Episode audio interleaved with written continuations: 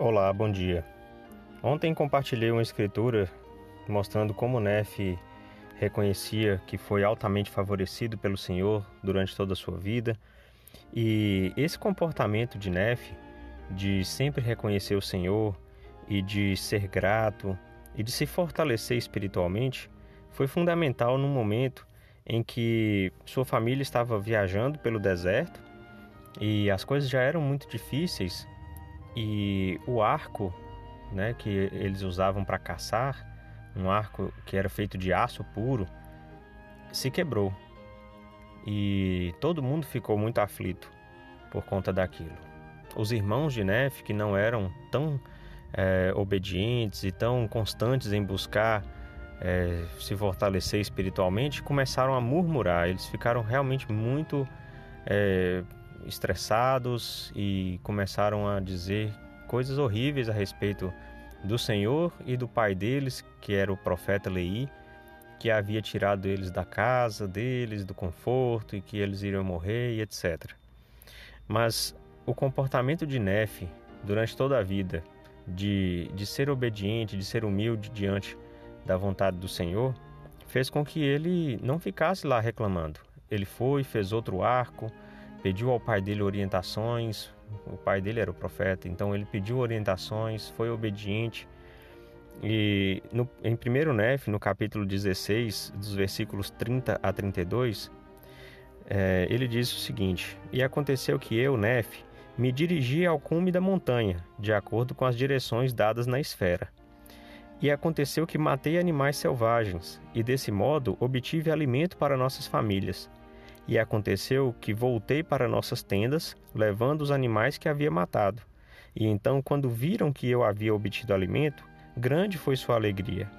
E aconteceu que se humilharam perante o Senhor e renderam-lhe graças.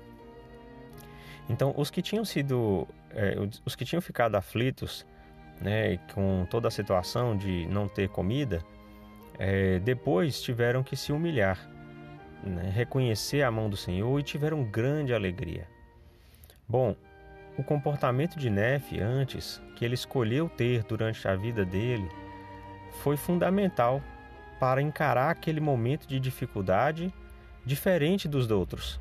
Os outros se zangaram, reclamaram e não fizeram mais do que isso. Mas Nefe fez.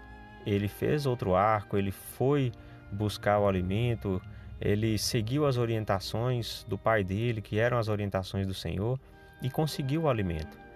O presidente Dieter F. Uchtdorf, na verdade Elder Uchtdorf agora, ele disse nessa última conferência que a gente, como, quando ele era piloto de aviões, é, eles não podiam escolher a turbulência que ia passar, os problemas que iriam acontecer, que poderiam acontecer durante as viagens mas eles podiam escolher estar treinados, habilitados, capacitados para encarar os problemas, né? Ou seja, estar preparado e a atitude a se desenvolver durante o problema, ele podia escolher.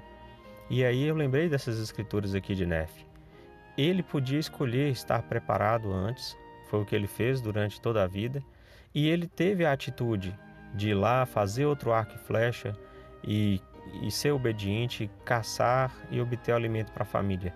Então nós estamos passando por muitas dificuldades e aflições. Muitas pessoas passam por situações que eu nem consigo imaginar, mas elas podem, nós podemos escolher qual vai ser a nossa atitude diante dos problemas.